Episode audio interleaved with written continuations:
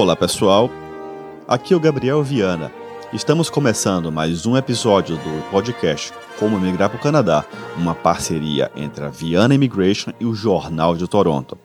Hoje o tema que vamos falar é um tema que aflige muitas pessoas: visto negado. Que aflição aplicar para um visto canadense e quando o resultado sai, aquele e-mail chega, foi negado. Seja qual for o motivo da negativa, um visto negado sempre dá aquele frio na barriga, aquela sensação de frustração, de estar esperando um resultado e ter saído outro. Mas por que os vistos são negados? Seja ele visto de turismo, ou permissão de estudo, ou visto de trabalho, por que os vistos são negados? E como eu posso fazer para evitar que o visto seja negado? Primeiramente, antes de aplicar para um visto, o que é que eu devo fazer? Primeiro você tem que ver se você é elegível. Sim, simples. Como assim? Cada programa, seja um visto de turista, se você seja um visto de trabalho, seja uma permissão de estudo, tem os seus requisitos, tem os seus graus de elegibilidade. Você preenche os requisitos desse tipo de visto? Se sim, você está juntando a documentação correta? Você colocou os formulários corretos?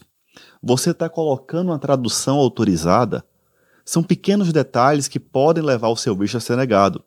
Em alguns casos, o oficial que está analisando seu, a sua aplicação, ele vai entender que você não tem motivos para vir para o Canadá. Se você não tem provas que você vai poder voltar ao seu país de origem. Então é importante antecipar essa, essa avaliação. É importante juntar a documentação correta, a documentação exigida. Às vezes, peca-se por excesso, às vezes junta-se o que não é necessário. Então é muito importante você fazer uma aplicação caprichada. Não é aplicar de qualquer jeito, é aplicar de uma maneira que seja detalhista, uma maneira que seja antecipando problemas. Muitos que têm seu visto negado foram por detalhes pequenos que foram ignorados.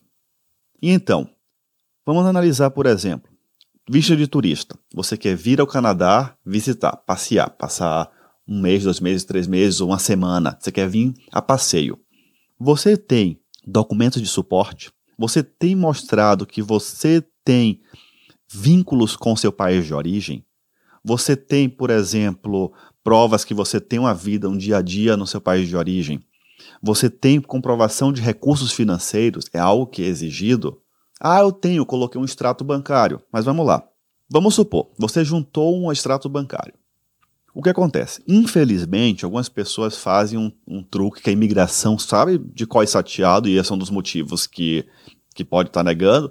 A pessoa tem um, tem um valor de um recurso financeiro, coloca um dinheiro na conta, pega um extrato bancário, junta no processo, tira o dinheiro todo e manda de volta para a pessoa que mandou. Isso é errado. Isso é errado.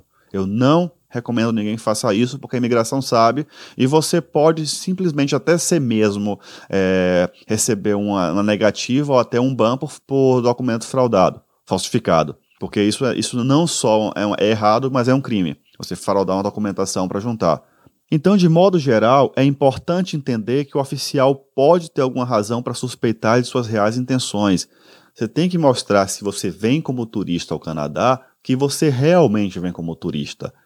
Alguns casos a pessoa vai juntar um processo, você vai, vai, vai ver no, no, grupo de Facebook, no grupo de WhatsApp, no grupo do Telegram, dizendo: ah, fulano digital juntou o processo sem documentos nenhum, ou com documentos X, e o oficial aprovou o visto, mas Cicrano fez diferente, botou mais documentação e foi negado. Primeiro, lembrar que cada oficial é uma pessoa diferente. E a única coisa que é igual é a lei.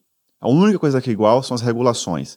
Então, o importante é que sigamos o que a lei diz, o que as regulações dizem. Vamos dar, não vamos dar chance ao acaso. Ah, vou aplicar desse jeito porque fulano fez e pode dar certo. Não, aplica como é que a lei está dizendo. Aplica corretamente que vai ter chance de aprovação. Não é tentando copiar é, Cicrano que teve uma sorte porque tentou fazer uma coisa e, deve, e, por algum motivo teve sorte nisso que vai, que vai dar certo com você. Siga a lei, siga o que é correto. Por exemplo, visto de, a permissão de estudo. Às vezes o visto pode ser negado porque tem problema com a instituição. A instituição que você está tá vindo estudar, ela não é autorizada, ela não é registrada, ou que você não tem comprovação que vai sair do Canadá no final dos seus estudos.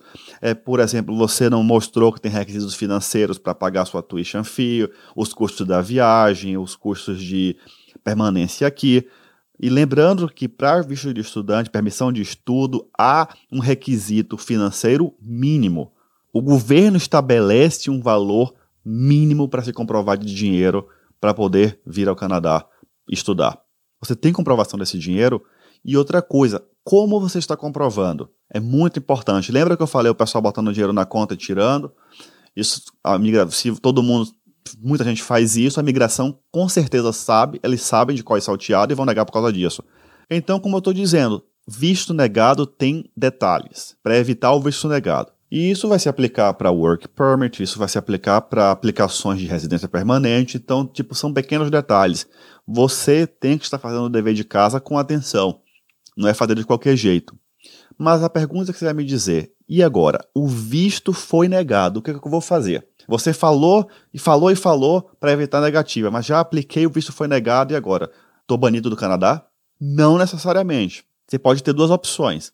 Você pode ter a opção de recorrer ou você pode ter a opção de reaplicar. Eu recomendo que o recurso seja feito com um profissional devidamente qualificado, porque a questão de recursos é algo um pouquinho um pouco mais complexo, mas a questão de reaplicar. O que é reaplicar? Ah, vou reaplicar de qualquer jeito? Não. Não adianta reaplicar de qualquer jeito. Não adianta copiar os mesmos erros da aplicação anterior. Se lembre que tudo que tem seu na imigração se comunica. Você aplicou para um visto tal, vai estar tá lá no sistema da imigração. Eles vão saber que você está reaplicando pela segunda, terceira, quarta, quinta vez. E cada vez que passa, o pente fino vai ser mais, mais fino, eles vão fazer uma peneira maior. Então não adianta reaplicar de qualquer jeito. Não entre em pânico. O visto foi negado, não é motivo de entrar em pânico. Pode ter solução. Pode ter sido um erro simples, pode ter sido a falta de um documento, pode ter sido o fato de que você não convenceu o oficial da maneira correta. Então pode ser algo sanável. Claro que pode também ser algo que, tipo, você tem um problema criminal, você tem algum problema é, mais profundo, que as coisas se tornam mais difíceis. Mas não, não vamos entrar nesse, nesse tema hoje, pode ser tema até de um próximo podcast.